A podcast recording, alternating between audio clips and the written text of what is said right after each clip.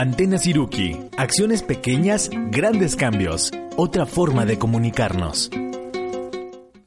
Bienvenidos a Antena Siruki. Hoy hablaremos del Día Mundial del Retrete y después comentaremos sobre los problemas de los buitres y cóndores. Y a paso de hormiga comenzamos. Hola, gracias por acompañarnos en Antena Siruki. Los saludos, soy More. Les recuerdo que en Twitter nos encuentran con el nombre de usuario arroba con guion bajo Siruki. Hola a todos, soy Adrián. En Facebook nos encuentran como Siruki Educación Ambiental AC. Siruki se escribe con la letra S y la letra K. Junto con Adrián somos parte de Siruki Educación Ambiental AC, una asociación civil ubicada en la ciudad de Morelia, Michoacán. Si quieren contactar a esta estación de, esta estación de radio en las redes sociales, busquen en Facebook V Radio 98.1 FM y en Twitter arroba V-radio. Gracias por este espacio a V Radio, el sonido de tus ideas. Por si no lo sabían, Siruki es una palabra purépecha que significa hormiga, y así como las hormigas buscan alimento, nosotros buscamos nuevos temas para compartir con ustedes. Así es, More. Y en el programa de hoy quería empezar platicando acerca de una celebración que me parece muy, muy interesante, aunque tiene un nombre como que, que a lo mejor nos remite a otras cosas, pero, pero este, para entrar en materia te quería preguntar si te acordabas cómo eran los baños cuando los baños de tu primaria o de tu preescolar cuando cuando eras chiquita. Uy, bueno, mira, los del preescolar lo recuerdo era un baño chiquito, este individual, o sea, era una puertita, entrabas y la verdad es que recuerdo que estaban muy limpios. Tenemos que hacer una fila bastante larga para poder usarlo. Este, eso es el preescolar. En la primaria, ay, creo que eran como tenebrosos porque eran súper oscuros. Había el baño como de hombres y de mujeres, pero de verdad, o sea, no sé por qué no había focos eh, y eran como unos seis baños. Eh, procuraba yo siempre usar de los del principio para ver algo y, y nunca me iba el del fondo y la verdad es que siempre estaban muy sucios. Yo me acuerdo que procuraba no ir al baño, o sea, me aguantaba, eh, iba en mi casa, me aguantaba, me aguantaba, procuraba no tomar ni agua porque no me gustaban para nada. Algo similar pasó en la secundaria, eran baños muy sucios, eh, muy grafiteados, o sea, bueno, antes era más bien como con plumón y con lápiz y con bolígrafo, como que pintaban mucho en las paredes y me daba como desconfianza también. Me sucedía lo mismo. Creo que tuve muchos problemas este, en esa temporada porque no quería entrar a los baños, entonces era muy incómodo. Cuando salía iba corriendo a casa de por ejemplo, en la secundaria casa de una tía o alguien cerquita y ya después ya me iba a mi casa. Pero creo que lo recuerdo con sensación de incomodidad.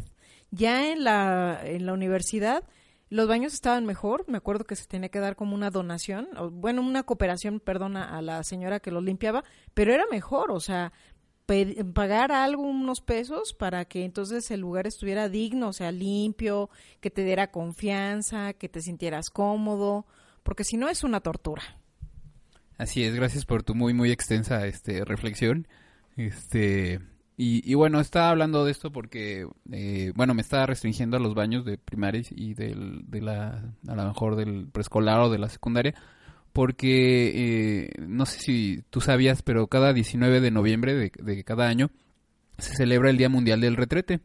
Y, y, bueno, cuando uno escucha esto, a lo mejor piensa que, que ¿por qué habría de haber un, un día para el, mundial del retrete, ¿no? Cuando hay a lo mejor otros temas más importantes, ¿no? Entonces, eh, creo que la intención del día de hoy es eh, platicar acerca de por qué existe. Les cuento que este, esta celebración existe, su objetivo es tomar acción para asegurar que todos en, todos en el mundo tengamos un baño seguro para el año 2030.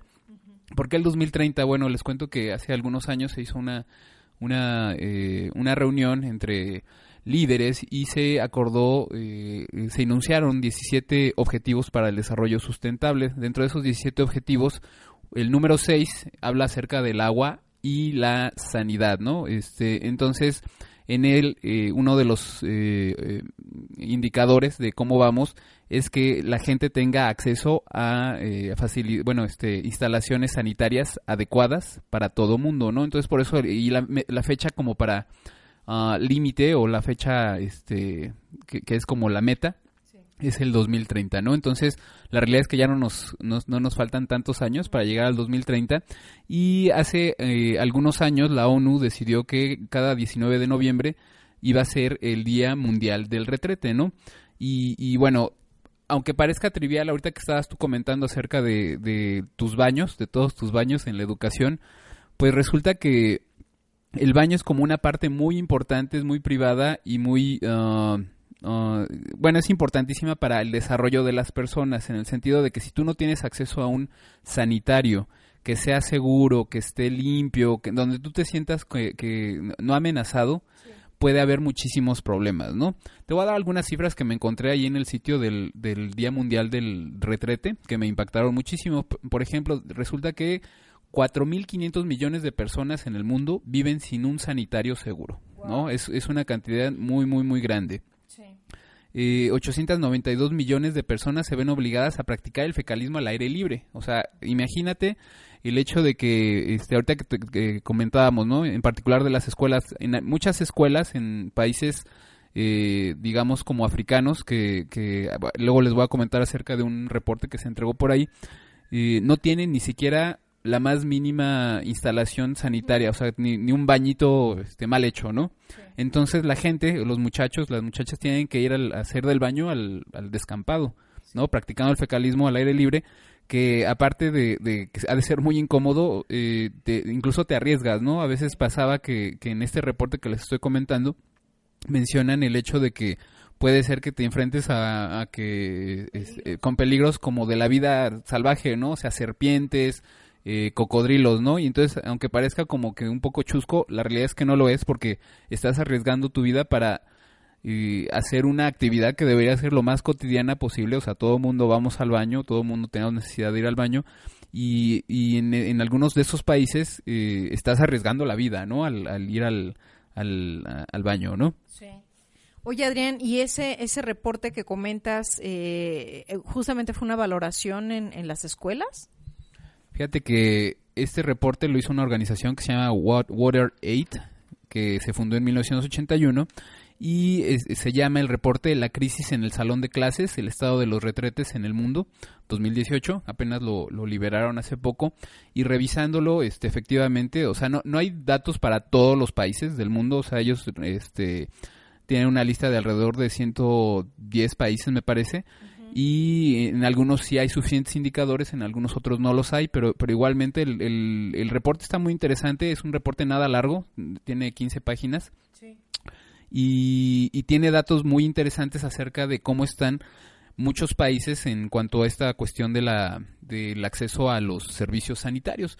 Eh, en particular me llamó la atención un país africano que se llama Guinea-Bissau, en el cual se detectó que el 80% de las escuelas no tienen sanitarios. Eh, que, que me parece como dramático, este Problemático. problemático que está en contra de, de, pues los derechos de los de todos estos niños que van a la escuela de tener acceso a estos baños y que obviamente están afectando sus el desarrollo de ellos dentro de la escuela, ¿no? En, en algunos casos encontramos ahí información acerca de por ejemplo, en particular las niñas, ¿no? Que están ya en, en, en, pues en, en edad de, de presentar el periodo menstrual, muchas de ellas hay reportes, ¿no? En las que prefieren dejar de ir a la escuela Sí. de uno hasta cuatro días durante el periodo porque no es, o, si no hay baños, o sea, es, es un relajo el poder estar tranquila. E incluso cuando hay algunos baños, o sea, pueden ser que no estén muy seguros. Este, imagínate que si no tienen puertas o no tienen seguros, ellas no se van a sentir tranquilas de estar haciendo, este, pues, Su, su- su higiene, claro. Su higiene, ¿no? O sea, que, tiene que ver con esto. Entonces, ellas dejan de ir a la escuela uno, de uno a cuatro días y que obviamente eso pues afecta su, su desempeño académico, ¿no? O sea, muchas veces de repente ahí en, en estos países se, se piensa o se tiene el prejuicio de que las chicas no son tan... um, tan, tan eh, entusiastas con lo de la educación o que tienen menos posibilidades este, intelectuales y obviamente pues no se ven estas condiciones que están ahí, que obviamente eh, no- van a ir a la escuela si no se sienten a gusto, ¿no? Este es, es un hecho real. Alguna vez vi en un, en, un documental sobre, e- eran preescolares, era en algún país acá de Centroamérica, donde decían que cuando empezaron a darse cuenta de la deserción de los niños de preescolar, preguntaron a las mamás que por qué no los llevaban y era porque no les gustaba el baño. Eh, entonces eh, buscaron la alternativa, las maestras, bueno, no solo de esa escuela, sino que era como una cuestión generalizada para, para la ciudad. Y entonces optaron, Adrián, por un tipo de baño como compostero. Eh, y entonces, claro, se asociaron con una, una organización que estaba promoviendo esto porque decían que no había agua. El problema era que no había agua. Entonces el baño estaba en condiciones de insalubridad. Entonces los niños no querían ir al baño y preferían quedarse en su casa. Eso era a nivel preescolar, pero cuando lo sondearon vieron que en la primaria estaba la misma problemática. Entonces, eh, en esa situación, pues optaron por ese baño que, que pudieran manejarlo sin agua. Así es, More. Eh, otro de los datos que me llamó la atención mucho de lo de que les estaba comentando de Guinea-Bissau es que eh, el 29% de los niños, solo el 29% de los niños completan la educación primaria. Sí, y eso obviamente, no, no totalmente, pero tiene parte de relación con el hecho de que no tienen instalaciones sanitarias adecuadas la mayoría de las escuelas. Otro de los datos que me llamó muchísimo la atención y me quedé impactado es que en, Níger, que es un, otro país africano, se tiene la proyección que va a haber sanitarios decentes, o sea, eh, seguros para todos los, los pobladores de Níger hasta el año 2203. Ay, no. Así es, o sea, yo me quedé así, o sea, como que, ¿cómo es posible, no? Que, pase esta cosa, ¿no? Claro. Eh, otro dato también que también estuvo impactante fue el de Etiopía, en donde el 93% de la población no tiene sanitarios, eh, este, o sea, los servicios sanitarios mínimos necesarios, o sea, la mayoría de la población no tiene baño algo, algún tema que parece tan trivial, que parece que todos lo tuviéramos, realmente con todas estas cifras que nos estás diciendo, pues hay una problemática seria a nivel mundial. Así es. Y bueno, ahorita este, nos vamos a ir una pausa para, para regresar, para cerrar este tema. Les vamos a poner la canción que se llama La Regla Primordial y la escogimos porque la canta Retrete, Navarrete y Los Bulliciosos. Ahorita regresamos. Desde Morelia escuchas Antena Siruki. Regresamos.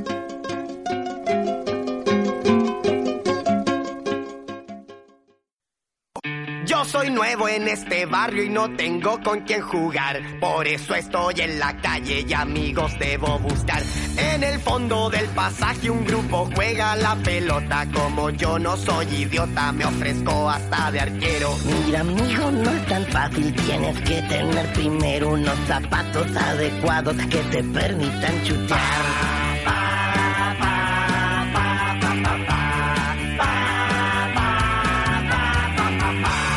Soy muy optimista y nunca me doy por vencido. Unos zapatos viejos sirven si los pinto con estilo. Al rato vuelvo al pasaje, pero grande es mi sorpresa. Ya no es fútbol lo que juegan, sino que tenis de mesa. Oye amigo, lo sentimos, echarte no es la intención, pero hay que tener paleta si quieres jugar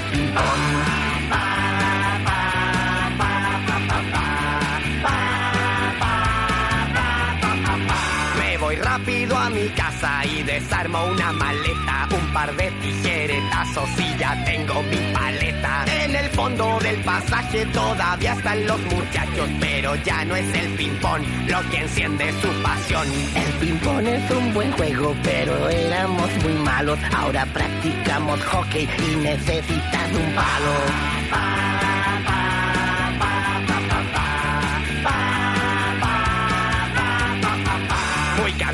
Oh, llego a casa y agarro una sucia escoba con una mano de gato. Me queda un palo a la moda. Cuando regreso al pasaje el hockey ya es un recuerdo. Ahora este grupo de enfermos se dedica a leer. Decidimos explorar nuestro lado intelectual. Si te quieres integrar un libro debes portar. Aburrido del desprecio decidí hablarles en serio. Solo quiero ser su amigo y me faltan el respeto. Yo no soy un bicho raro, solo soy nuevo en el barrio. Si molesta mi presencia, díganlo luego y adiós. Al contrario, buen amigo, has sido muy perseverante y de ahora en adelante eres miembro de este club. Siempre vamos a la búsqueda de nuevas emociones, nunca hacemos algo que no nos parezca original. Es la regla primordial que nos mantiene con vida y ahora que eres de los nuestros nunca más te aburrirás.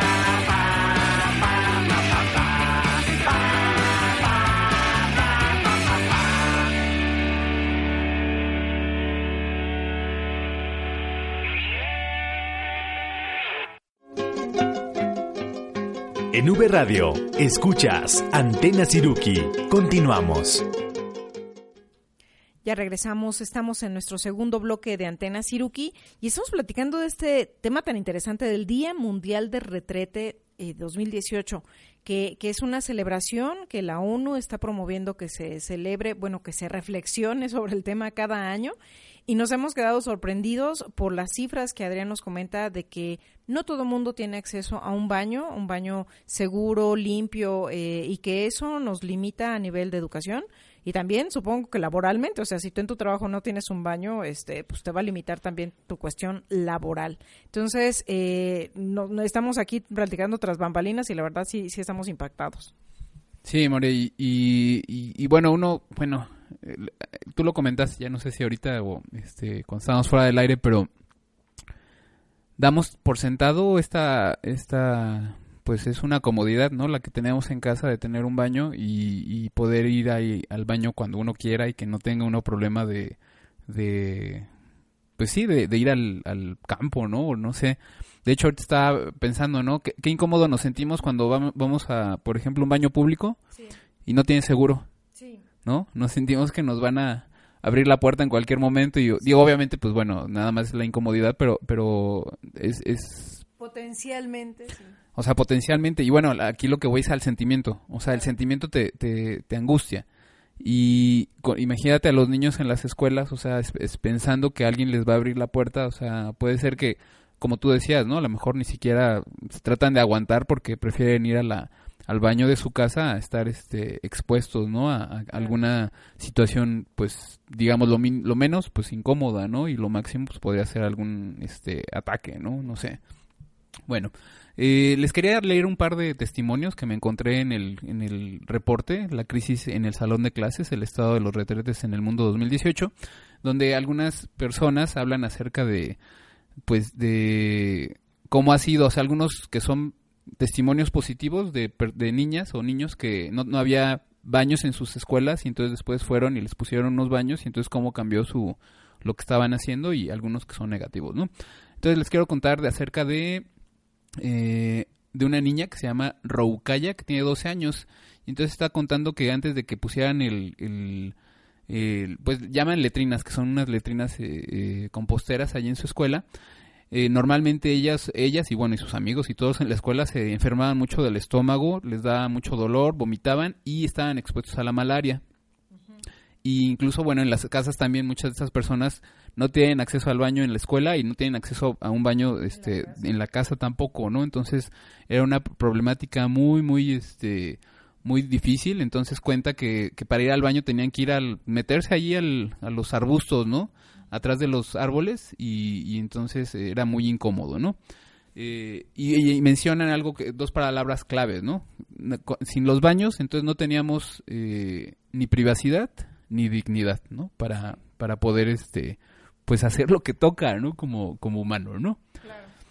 Y ahora que ya nos pusieron estas letrinas composteras, ya no tenemos que irnos lejos para, porque aparte, eh, aparte de ser peligroso, tienes que irte muy lejos, ¿no? Entonces pierdes un chorro de tiempo para, para, para ir al baño. Uno de, otro de los testimonios era de una maestra que decía es que no puedo dar mi clase porque cuando van al baño se tardan muchísimo en regresar, entonces está todo todo mundo, o sea, como que desconectado de la clase, ¿no? Claro.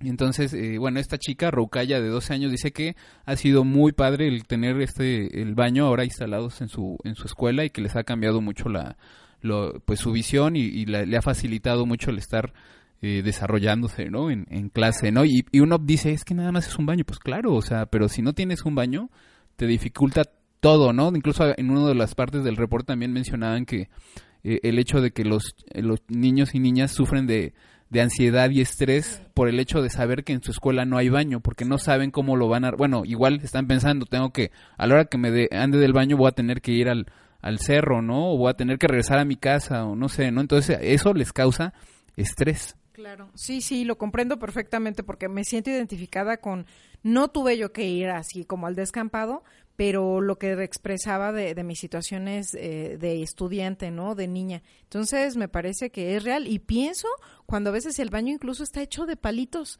o sea que te da miedo de que en qué momento se cae la pared, se me cae el techo encima, es real. O sea, porque uno busca, bueno, a lo mejor les hago ahí a medias un baño, pero no un baño necesita ser una estructura eh, donde sientas eh, un espacio de seguridad digno. Esa palabra me pareció muy importante. Así es, incluso también hablaban acerca de, de el hecho de que en algunos sitios sí hay baños, o sea, está el baño, pero no son baños inclusivos. Inclusivos quiere decir que pueda pueda acceder todo, todas las personas, incluso si tienes eh, eh, algunas capacidades distintas. Entonces está el baño, pero no hay rampa para acceder al baño, ¿no? Entonces no puedes acceder nunca al baño. Es un problema. De hecho, aquí en el reporte también hay una de, uno- este, un ejemplo de una, de una chica que decía que tenía alguna condición en su espalda, ¿no? Entonces decía que cuando tenía que ir a la letrina, bueno, al, donde, bueno, este tipo de, de estructura eh, para ir al baño, tenía que agacharse mucho y le, le dolía muchísimo, o sea, y entonces que ahora con los baños que- nuevos que pusieron que son inclusivos, tienen este como barandales a los lados de la taza del retrete, entonces ella se puede apoyar de esos este barandales y entonces ya no ya no le duele y ya puede este, ir al baño tranquila, se levanta tranquila, o sea, no ya no sufre de, de dolores, ¿no? Entonces eso son cosas que de veras que cuando uno no está teniendo la condición, pues las, pasas por alto, ¿no? Y entonces me parece que, que de repente también los que planean las cosas, o sea, como no están en, en, en esa condición, se les va la onda, ¿no? Este, cuando podría ser tan sencillo como, como poner este, estas, estas estructuras, ¿no? Quizá, eh, ahorita me, estaba acordando que aquí en la ciudad de Morelia hace poco abrieron un túnel, ¿no? Un túnel que fue muy debatido, muy peleado y bueno, finalmente se hizo y lo abrieron, ¿no? Y eh, para inaugurarlo, invitaron a la gente a ir a caminar y andar en bici en el túnel y después se hacía la pregunta entonces que, que adentro, o sea, sí estaba padre por ser la primera vez que, que, que se usaba, pero después se, se, se vio que en el túnel lo único que tú puedes usar son los coches, o sea, no pensaron en la planeación que podrían haber puesto un carril eh, aislado para las bicicletas y para los peatones, ¿no? Entonces es un chiste mal planeado, o sea, me parece que, que ahí es falta de visión, o sea, como yo no uso ni camino ni ando en bici, pues no es relevante para mí, ¿no? Pero, pero yo creo que, que ahí fue una falla grave, ¿no? Para esta estructura. Y bueno, es un, un símil para esto, ¿no? De cuando se nos pasan ciertas facilidades que no tienen que ver con nuestra vida diaria, pero que son súper importantes para otras personas. Claro, Adrián. Oye, y nos decías que había otros testimonios más que te llamaron la atención. Así es, mira, les voy a contar de Melaki, que tiene 15 años y va en una escuela en Alefa, Amra, Amara. y nos explicó que la diferencia entre eh, toda la diferencia que estaba teniendo el hecho de tener eh, agua limpia y, baños decentes, ¿no? Para ella. Eh, antes nos dice que ella, ella y sus compañeras compartían el mismo, o sea, era un baño que era este, compartido entre hombres y mujeres, ¿no? Y que a veces la, la, la puerta no, no funcionaba adecuadamente, entonces obviamente cuando iban allá, dice, imagínense cómo nos sentíamos, ¿no? De hecho, eh, nos comenta que, que hay, había una de sus amigas que faltó a la escuela, bueno, cada, cada mes tenía que faltar cierto número de días por estar en su periodo menstrual, entonces no iba a la escuela, ¿no? Este, prefería estar tranquila en su casa, este, atendiendo la, su periodo, ¿no? Y nos comenta también que ahora que tienen ya este, este baño, que es para niñas también, sí. está aparte, es un baño que está alejado físicamente, ¿no? Del de los niños, como para también pues, evitar el, el hecho de que pueda haber situaciones incómodas. Claro. Y, y pueden ahora manejar sus periodos de manera prima, privada y ahora ya no tienen que faltar para nada a las clases. Sí, lo que dices, Adrián, es, es como lo cotidiano. Y todo esto que, que, reflexionas y que platicas me hace pensar, porque a lo mejor nos está escuchando algún maestro, algún padre de familia, y bueno, nos ponemos a pensar, la escuela donde van mis hijos, ¿por qué no tiene un baño, por ejemplo, con agua? Puede ser que la realidad de esa escuela, de esa ubicación, es que no haya agua, pero que creen, hay otras alternativas, o sea, justamente la, la apuesta que ya se puede tomar es que existan el baño eh, seco, que es un baño donde se diferencia la orina del excremento y se puede de hecho aprovechar como si fuera un desecho útil. Y recientemente conocimos un baño compostero. Un baño donde le llaman así porque tanto va junto a la orina el excremento, pero además ahí pones los desechos orgánicos de alimentos, le pones lombrices, le pones eh, incluso los restos de café, es decir, funciona. No es eh, de un mes, tarda como a veces seis meses a doce meses, pero me parece que es una estrategia amigable. Yo he tenido oportunidad de ir a ambos tipos de baños y me encantan, o sea, cuando funcionan bien, no tienen aroma desagradable y te sientes que es un espacio realmente eh, adecuado y limpio para que puedas ir a cubrir esta necesidad básica. Así es, More. Bueno, ya les nomás les voy a leer un último este testimonio, ¿no? Es de, de un chico que se llama Ofía, que tiene 10 años y va a la escuela en Nigeria, ¿no? Y, y dice él que no tienen eh, baños en la escuela, o sea, no tienen nada de baños en la escuela y que un día necesitaba ir al baño, entonces pues se fue allí atrás del- de los arbustos y que cuando estaba bajando los, los pantalones vio una vio una serpiente en el en, en el arbusto, ¿no? Y, que gritó Jesús, ¿no? Y, bueno, se, se fue corriendo, ¿no? Y dice que él se sentiría mucho mejor si en su escuela hubiera un, baño limpio, donde que al que pudiera ir cada vez que necesitara, ¿no? O sea, sería una cosa maravillosa, ¿no? Sí, es como parte de los sueños y esperanzas que, que pensamos que sí puede ser posible. Ya para cerrar este, este segmento, nada más quiero decirles que eh, al final de este reporte viene una tabla acerca de cómo están eh, los baños en distintos países y entonces obviamente me puse a buscar qué, qué decían acerca de México. Y resulta que en México el 75% de las escuelas eh, tienen una un- bueno este algún sanitario básico no o sea digamos este tiene una instalación y bueno puedes ir al baño no pero me encontré por ejemplo en Estados Unidos el 100% de las escuelas están totalmente este con estos servicios. Brasil aquí en Sudamérica en- bueno en América el 84% Guatemala tiene 76% uno más que un por ciento más que, que nosotros eh, en Venezuela el 90%, en Paraguay 77%, en Argentina 77%, en Nicaragua 43%, entonces bastante bajo. Y bueno, así se va esta tabla. Eh, si quieren saber más acerca de este día, pueden entrar a worldtoiletday.org. Pues ya con esto cerramos. Ahorita regresamos. Desde Morelia escuchas Antena Siruki.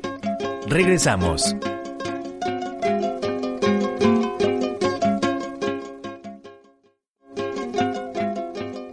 En V Radio, escuchas Antena Siruki. Continuamos. Ya regresamos, estamos en nuestro tercer bloque de Antena Siruki. Adrián, me quedé con la inquietud. Si yo quiero saber más sobre el Día Mundial del Baño, ¿dónde puedo encontrar información? Sí, antes del, del corte anterior les decía que pueden entrar a worldtoiletday.org o pueden buscar en su en su buscador este Día Mundial del Retrete, ¿no? Entonces ahí les va a salir el sitio. El sitio está muy bien hecho, la realidad es que eh, tiene varias secciones, este, el inicio, el tema, o sea, por qué se escogió el tema, que en este año era el cuando la naturaleza llama, que es como un juego de palabras finalmente también, o sea, porque es acerca de que así decimos, ¿no? Cuando queremos ir al baño, pero aparte realmente están hablando acerca de la naturaleza en el hecho de que estamos contaminando, ¿no? Nuestros eh, nuestras aguas, nuestro subsuelo y que estamos debemos estar pensando en alternativas para el manejo de estos desechos que tengan que ver con sistemas eh, basados en la naturaleza, como por ejemplo lo que estaba comentando More, que es una como un este baño de este compostero y también el hecho de hacer humedales eh, este artificiales, bueno, hechos por el hombre, en que nos sirven para hacer la filtración de estos desechos, ¿no? Estos estas aguas eh, negras. Eh, y bueno, entonces este sitio tiene eh, esta parte del tema, tiene una parte muy interesante que se llama recursos, resources, y en este podemos encontrar pósters que tú puedes, eh, ya sea, bueno, dependiendo de lo que quieras hacer con este, con esta celebración, puede ser que los quieras imprimir, a lo mejor si trabajas en una escuela, en alguna institución, puedes imprimir el póster y entonces hacer eh, evidente el hecho de que hay una problemática por ahí que se puede eh, platicar. Estos pósters están en distintos eh, formatos. Si es para nada más para compartir en la red, entonces tiene un formato JPG y también están en PDF para que los puedas ir a imprimir y aparte están en distintos idiomas, entre ellos está el español, entonces tú puedes bajarlos y utilizarlos como mejor te, te parezcan. Eh, y son distintos los los este los pósters, ¿no? Con distintos mensajes, ¿no? Por ejemplo, dice sit down if you want to end poverty, ¿no? O sea, dice que te sientes si quieres terminar con la pobreza, ¿no? Pero este sientes obviamente se refiere a sentarte en un este en un retrete, ¿no? Este, hay una infografía, esa sí nada más está en inglés, pero igualmente está interesante, ojalá la puedan revisar. Y están disponibles logos en distintos idiomas, en español, y también eh, algunas hojas que se llaman fact sheets, que es donde tú puedes, este, está como la información, los datos, ¿no? Duros de, de este tema. Y algo que me gustó mucho también es que te ponen disponibles eh, algunos imágenes que tú puedes utilizar para hacer botones, por ejemplo, con, con este tema. eh, mandar a hacer algún lápiz también con la imagen, este, portavasos, eh, Playeras. playeras, incluso también hay unos para eh, algunos archivos que te permiten hacer eh, tatuajes eh, temporales, ¿no? Entonces vas, este, los imprimes con un papel especial, obviamente, y tienes tus ta- tatuajes eh, temporales, ¿no? Entonces, si pueden echarle un ojito ahí al, al sitio de del Día Mundial del Retrete, estaría interesante si les interesa la cuestión. Y este también en, estas páginas está una sección que se llama historias y entonces tú puedes revisar que algunas historias relacionadas obviamente con todo esto del, de, de lo que comentamos hoy, incluso hay un podcast que tiene que ver con esto. Y, y bueno, ojalá que puedan revisarlo y que no, eh, bueno, que le echemos más ojo a estas eh, problemáticas que luego se nos van totalmente sin, sin notarlas porque a lo mejor tenemos un baño en nuestra casa y de repente pensamos que, que es irrelevante para, para nuestra realidad, ¿no? Claro, y pienso que también nos da la oportunidad, pues si sí lo tenemos, pues mantenerlo en las mejores condiciones. Todos estos letreros de que están de que deja lo mejor de cómo lo encontraste, alguien lo va a usar después de ti. O sea, es real, sí es real y, sí influye en la forma en que nos sentimos después de haberlo visitado. Recuerden que en nuestra página de Facebook tenemos un álbum que se llama Antena Siruki y bueno, vamos a publicarles este link para facilitar la búsqueda. Gracias Adrián por la investigación de este tema tan interesante. Y bien, pues demos paso a nuestro siguiente tema. Adrián, te quiero preguntar, dime ejemplo de un animal carismático. Carismático, bueno, me imagino que, que son animales que, que son como simpaticones, ¿no? Que atraen la atención de la gente. Pues así como para mí como el clásico es el panda, ¿no? El panda que, que durante muchos años y bueno, cuando nos tocó ser niños también como que siempre hubo mucho revuelo, pero, pero realmente es un animal que pues despierta simpatías, ¿no? Es, es este muy sencillo su, su color, o sea, blanco con negro. Y su aspecto en general es como muy simpático, ¿no? Es pachoncito, o sea, como gordito, esponjosito. Y tiene una cara muy amable, ¿no? Aunque obviamente, pues bueno, solamente es como, como la apariencia, ¿no? Este, pensaría en esos, en ese, este, en ese animal. Eh, también, por ejemplo, los, los eh, perezosos se me hacen como muy simpáticos, ¿no? Porque pareciera que te están sonriendo, ¿no? Y, y aparte este rollo de que son como muy lentos y pareciera que, que toman la vida como muy tranquila, pues no sé, o sea, como que se me hace, desde mi punto de vista, ¿no? Se me hace como muy simpático y me atrae mucho la idea de esos, de ese par de animales. En efecto, cuando decimos carismático es que nos conecta, ¿no? Y, en- y generalmente es en una forma amigable. Pueden ser también a veces algunas crías, o sea, de algún perrito, un osito, un pollito. Pero bueno, en general es, es que te llama la atención y te parecen lindos. Entonces te lo pregunto porque si pensáramos en los buitres o en un sopilote, a lo mejor no te parecerían tan carismáticos. O sea, porque para empezar, sus cabezas se ven pelonas, ¿no? Y entonces al verse, eh, o sea, sin plumas, sí tienen plumas, pero son plumas muy, muy chiquitas, eh, a veces eh, pasan desapercibidas y entonces da la apariencia de estar calvo. Sí, aparte eh, eh, el hecho de que incluso los hábitos alimenticios, ¿no? En el caso del panda, por ejemplo, pues son herbívoros, ¿no? Que están comiendo ahí tranquilito su, su bambú, ¿no? Pero en el caso de los buitres o los opilotes, ellos son carroñeros, ¿no? Entonces, pues su alimento es eh, pues materia en descomposición, o sea, como cadáveres y, y a lo mejor algunas personas lo, lo encuentren un poco este difícil de digerir. Pues te cuento una experiencia personal. En, aquí en la ciudad de Morelia hay un dormidero de sopilotes que está eh, muy cerca de un sitio llamado Monumento a Lázaro Cárdenas. En una ocasión me bajé del transporte público y justo cuando me bajé eh, pasé cerca de, de esos árboles de eucalipto donde duermen los sopilotes y entonces, ¡pum!, sentí que algo me cayó en la cabeza. Entonces me dirigí rápido a casa y al llegar, al tocarme con la mano, vi que tenía algo rojo. Me asusté y dije, ¿a poco me descalabraron y ni cuenta me di? Y no, en realidad era como carne molida roja. Y entonces me di cuenta que me había caído pues el excremento de uno de los opilotes.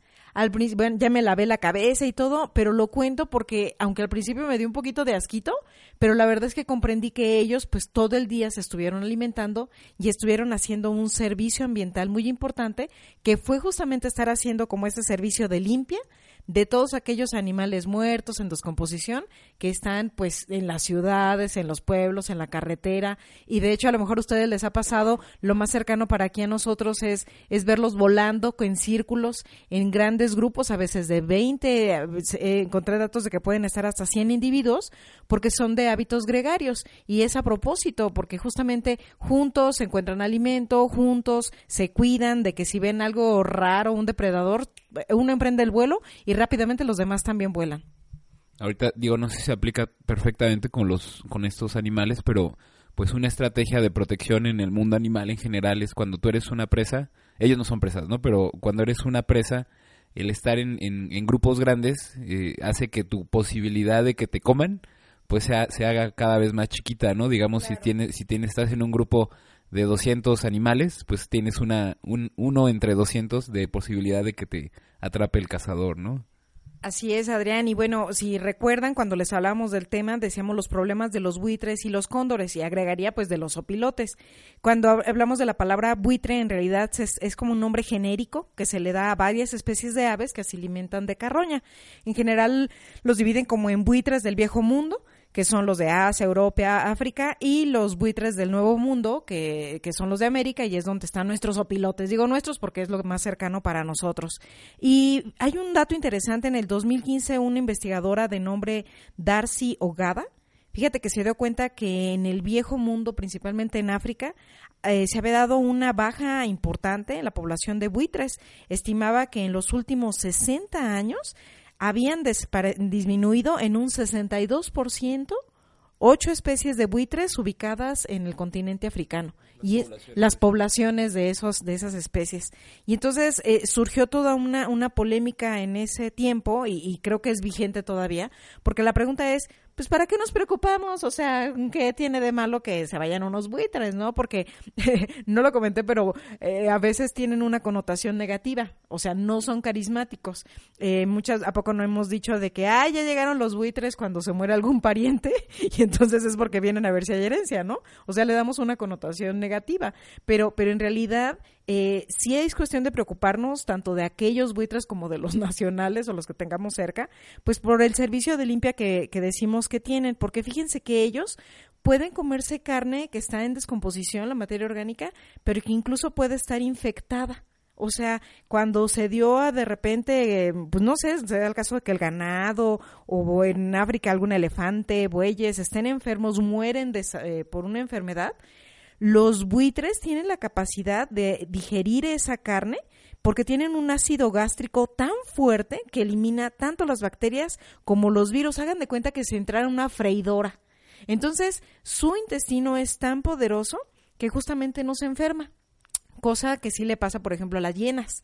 Las hienas si llegaran, que también son carroñeras, uff, no, ellas podrían morir en cuestión de unos días. Entonces esa tolerancia tan grande ya los hace unas aves y unos seres vivos muy especiales. Se hay, eh, hay un cálculo que hacen de que en España, donde hay una presencia aún de unos 80 mil buitres, al año llegan a consumir 10 mil toneladas de carroña. Es muchísimo. Es muchísimo, es impactante la cantidad de carroña que comen. More, no sé si tengas el dato por ahí, pero este, en, estos, por ejemplo, los que estás hablando de los de España, ¿es una sola especie o son distintas especies? Ah, no, no sabemos, ¿verdad? Bueno, luego lo investigamos, perfecto.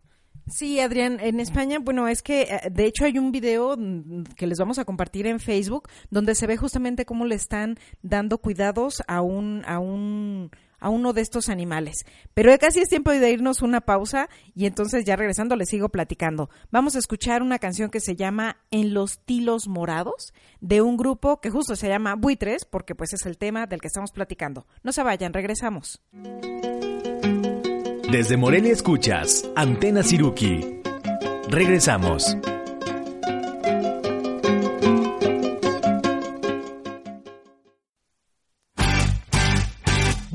Noches, ¿qué tal? Nosotros muy contentos y en verdad agradecidos que estén todos acá. Al pasar la ciudad, vimos un cartel verde que dice bienvenidos y quisimos entrar. Somos tipos comunes, una canción que cruzó por la plaza. Dejó un beso y se escondió. Y al pasar por la iglesia escribió en la pared. Yo soy la flor sin espinas y no paro de sangrar.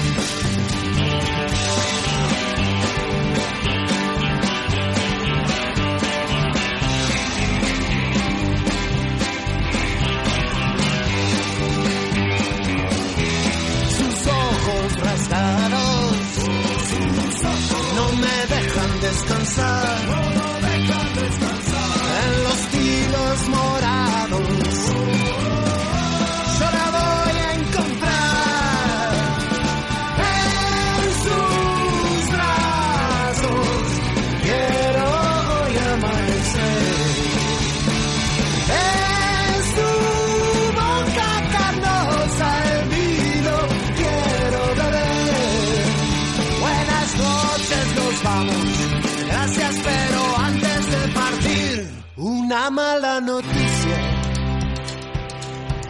canciones son verdad.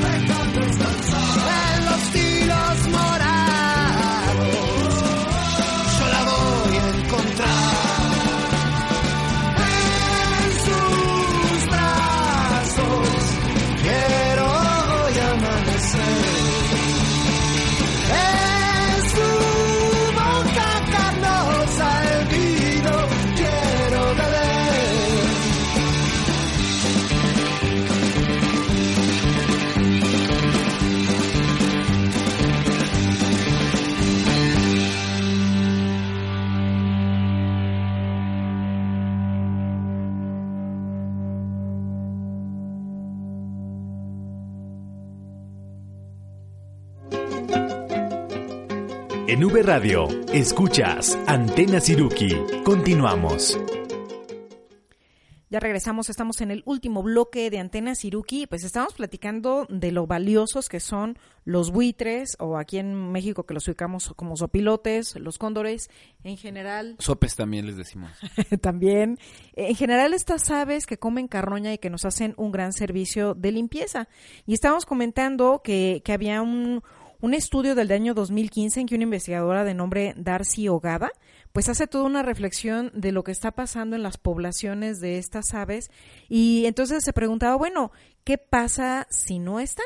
Y justo ya se dio, eh, eh, documentó un caso de que en la India, en los años 90, hubo un colapso del 96% de los buitres de la zona por la razón de que empezaron a eh, administrar diclofenaco ah, para tratar las dolencias del ganado.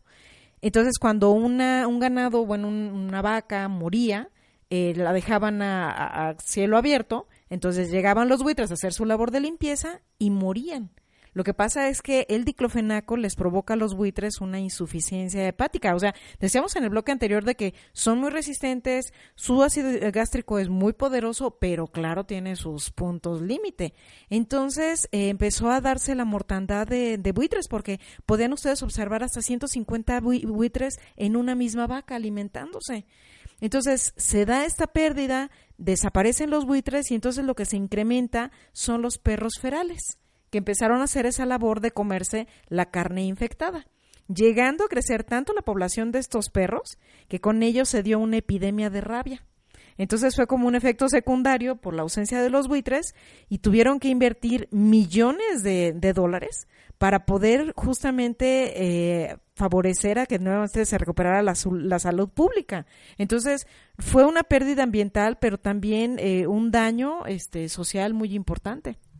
Y ese es un ejemplo muy claro, ¿no? Acerca de toda esta interconexión que tienen los ecosistemas y cómo eh, los efectos que puede tener la... En este caso, bueno, fue, fue este... Un fármaco que estaba, que obviamente no estaba eh, intencionalmente dirigido hacia los, hacia los buitres, pero de, llega de manera indirecta a ellos, los mata. Y, y el efecto que tiene, la, la- cómo decrece la población de buitres, cómo afecta todo el ecosistema, ¿no? Incluso llega a haber efectos sobre los humanos también si el los perros van y te muerden, entonces te, o te da la rabia o bueno, tienes que irte al hospital a, a que te vacunen, ya perdiste un día de trabajo quizá o de escuela, entonces todo está relacionado y es muy interesante, ¿no? El hecho de que eh, normalmente cuando metemos la mano los humanos, este, si no analizamos la mayor cantidad de variables dentro de su sistema, luego los resultados son como que muy impredecibles, aunque quisiéramos pensar que van a ser muy lineales, ¿no? Es que pensamos que estamos exentos de la cadena trófica y que creen, estamos metidísimos. Entonces, en algún momento nos va a afectar. Y bueno, preguntarán, eh, ok, ¿qué, ¿qué, está afectando entonces a los buitres? Nos decías algunas causas. Bueno, uno es el envenenamiento, ya lo decíamos que esta cuestión indirecta del diclofenaco usado en la ganadería. Eh, pero también se da porque a veces los ganaderos por tratar de eliminar a algunos felinos que afectan su ganado, por ejemplo, pumas o eh, algún leopardo, eh, dejan algunos señuelos envenenados eh, y entonces, antes de llegar esos felinos, llegan los buitres a trabajar. Los señuelos en, es carne envenenada que la dejan en sitios estratégicos, esperando que llegue el que está afectando a su ganado, pero en realidad llegan los buitres. Entonces, eh, es, es, una manera en que los estamos afectando. En algunos sitios africanos, fíjense que los vigilantes de parques nacionales utilizan a los buitres como una señal de que murió algún animal dentro de un parque nacional. Entonces, cuando ellos ven a, las aves, dicen, vamos ahí porque quizás ya mataron a algún animal. O sea, recuerden que la caza furtiva pues está presente, pero entonces los cazadores furtivos, para que los buitres no den la señal de alarma sin querer, los, cuando bajan a alimentarse de un animal, matan a los buitres. O sea, justamente para que los vigilantes no se den cuenta que ahí pasó algo. Entonces llegan nuevamente, se quedan ahí atorados en esta dinámica humana que, que nosotros generamos. Otra causa de, de, mortandad para los buitres son las granjas eólicas, es decir, estos sitios generadores de electricidad, donde son unas grandes turbinas que están girando constantemente y que afectan muchísimo a los buitres, los golpean. Sí, de hecho por ahí en, el, en internet hay un video de... de no, no, dice de dónde fue eh, grabado ese video, pero se ve como una de estas aspas de las turbinas eólicas eh, le da un golpe a un, a un buitre que estaba por ahí pues planeando. Lo que pasa es que ellos son planeadores, o sea, realmente este, aletean poco, entonces ah, toman una, una corriente de aire caliente, entonces están ahí mantenidos. Y en este video se ve como este buitre estaba eh, planeando alrededor de la turbina. Tranquilísimo. Pues muy tranquilo y de repente pues le pega, ¿no? La, la turbina al, al, buitre y lo tumba al suelo. No sé si el, sobrevivió el buitre realmente, no. Es muy cortito el video pero la otra es que este, leí los comentarios del video y alguna persona decía que, eso era culpa del buitre, ¿no? Que era un, ave estúpida. Entonces, me parece muy interesante la visión que tenemos, ¿no? Acerca de, de las responsabilidades en este sentido, porque finalmente los animales tampoco eh, pueden tener claro todo, ¿no? Lo, el, entorno humano, todas estas variables que, estamos generando y otra cosa es que con las turbinas eh, eólicas hay un efecto muy interesante que se llama la velocidad aparente. Entonces, eh, de hecho, si uno se pone cerca de las, o las ve a las, turbinas eólicas, te da la impresión de que no está girando tan rápido, o sea, pareciera que es un movimiento muy lento y eso es, el, es un eh, efecto de velocidad aparente porque la realidad las turbinas se están moviendo a muy, muy, muy, muy, muy rápido, ¿no? Entonces, obviamente cuando los pájaros se acercan no pueden calcular el, giro y pues muchas veces son impactados por las turbinas. Y bueno, pensemos también en la, en la envergadura, o sea, cuánto miden de punta a punta de las alas. Por ejemplo, un cóndor de los Andes, eh, su envergadura de ala es tres metros, o sea, es enorme. Luego, este, hay un sopilote rey que vive en México y su envergadura de alas es dos metros. Y el sopilote luego común que vemos aquí en la ciudad, hay uno de cabeza gris, un metro y medio. O sea, no son aves pequeñas, por lo mismo planean y se ven a largas distancias. Yo me acuerdo que de niña yo pensaba que eran águilas, me emocionaba mucho, pero ahora que sé lo que representan, me emociona también verlos en nuestra ciudad. Cómo se han adaptado al ambiente urbano y al menos en la ciudad de Morelia siguen presentes haciendo su servicio. No sé, More, si por ahí tengas este, algunas de las adaptaciones que tienen los buitres acerca de, de sus, bueno, de sus hábitos, ¿no? O sea, porque son carroñeros y los sitios en donde viven tienen ciertas adaptaciones para poder llevar ese tipo de, de vida.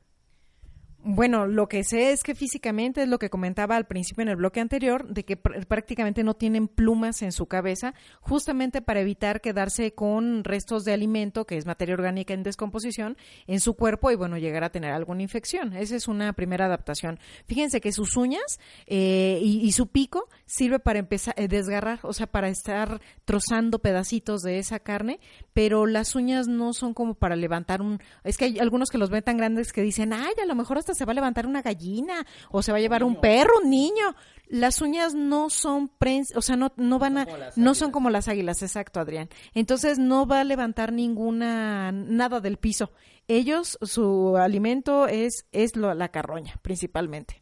Exactamente, un- otra de las adaptaciones que tienen para el, el tipo de ambiente en el que viven, que me pareció muy interesante y, y la verdad es que no recuerdo si es para los dos, para los de Viejo Mundo y Nuevo Mundo. Estoy casi seguro que es para lo de los viejos del Viejo Mundo, es que ellos termorregulan a través de las patas, entonces eh, cuando hace mucho calor defecan sobre sus patas y hacen que pierdan este calor a través de ese de esa estrategia, ¿no? Entonces muy interesante y otra diferencia que había entre estos dos grupos de, de, de buitres o sopilotes es el hecho de que los que están, es que no me acuerdo quién es quién, pero eh, unos dependen mucho del olfato. Los del viejo mundo, eh, ellos eh, no tienen buen olfato, tienen muy buena vista. Entonces, si por ejemplo ven un elefante mu- muerto, pues van a ir por él. Pero si el elefante quedó cubierto de hojarasca, entre árboles, ahí tirado, no lo van a percibir tan fácilmente. En cambio, los buitres de América, ellos tienen buena vista y buen olfato. Entonces llegan porque llegan a donde esté, este, pues los desechos. Y fíjate, ahorita que estabas diciendo eso, me, voy a contar una anécdota que tuvimos hace algunos años. Estábamos haciendo un muestreo de, de- de aves, estábamos buscando aves en, en el estado de Querétaro y nos tocaba llegar a muestrear un sitio que, que- que era una cañada. Y eh, normalmente cuando vas a monitorear las aves llegas muy temprano antes de que amanezca para estar en el sitio cuando ya amanece. Entonces cuando estábamos caminando en esa cañada empezamos a escuchar pues unos ruidos, muchos ruidos. La realidad es que no, no sabíamos qué era. Este, nos espantábamos un poco porque la- eran ruidos muy fuertes, muy fuertes. Y, y, bueno, echábamos nuestra lamparita, ¿no? Para ver si, si veíamos cuál era el origen de, de, este, de estos ruidos. La verdad que nos imaginábamos, no sé, nos iba a estar esperando un puma o algo, ¿no? Ya cuando nos acercamos más y más y más, pues de repente se oye un aleteo, muchísimo aleteo, se empiezan a levantar y resulta que lo que estaba allá adelante era, no me acuerdo si era una vaca muerta, y no sé, 30 o 40 sopilotes estaban comiendo ahí con la vaca muerta y cuando llegamos obviamente se, se espantaron, se fueron volando, pero, pero fue una experiencia, digo, ahora lo cuento con mucho gusto porque pues es parte de, de lo que te toca vivir de repente en el campo y es muy interesante, pero este, y bueno, entra totalmente en- con la anécdota, ¿no? Bueno, con el tema. Así es, Adrián. Y bueno, les comparto que en México pues tenemos registradas cuatro especies de sopilotes y de ellas una ya está en peligro de extinción, Adrián. Es la llamada sopilote rey y justamente es por estas, eh, es un sopilote hermosísimo. Yo nunca lo he visto en, en la vida real. Es blanco. Yo sí lo he visto una vez nada más a lo lejos volando así lejísimos en el estadio de Chiapas, ahí en la selva de... Ah, no, en, el, en el- la reserva del Triunfo fue donde lo vimos. Tiene una cabeza preciosa de amarillo con naranja, un ojo blanco, es muy codiciado y por lo mismo se encuentra en peligro de extinción. Pero él es de las mismos que hacen esta función de, de limpia de la naturaleza. Entonces, bueno, tenemos experiencias cercanas, hay que buscar conocerlos, valorarlos y apreciarlos en toda su plenitud. Son animales muy valiosos, aunque de repente nos parezcan que están medio feillos. Bueno, pues ya cerramos y en esta emisión primero hablamos del Día Mundial del Retrete y después comentamos sobre los problemas de los buitres y los cóndores. Me despido, soy More. Recuerden que en Twitter nos encuentran con el nombre de usuario arroba con guion bajo Siruki. Me despido, soy Adrián. En Facebook nos encuentran como Ciruque Educación Ambiental AC. Gracias por haber estado con nosotros. Gracias a V Radio por este espacio. Hasta la próxima. Nos vemos pronto. No se retiren. Antena Siruki. Acciones pequeñas, grandes cambios. Otra forma de comunicarnos.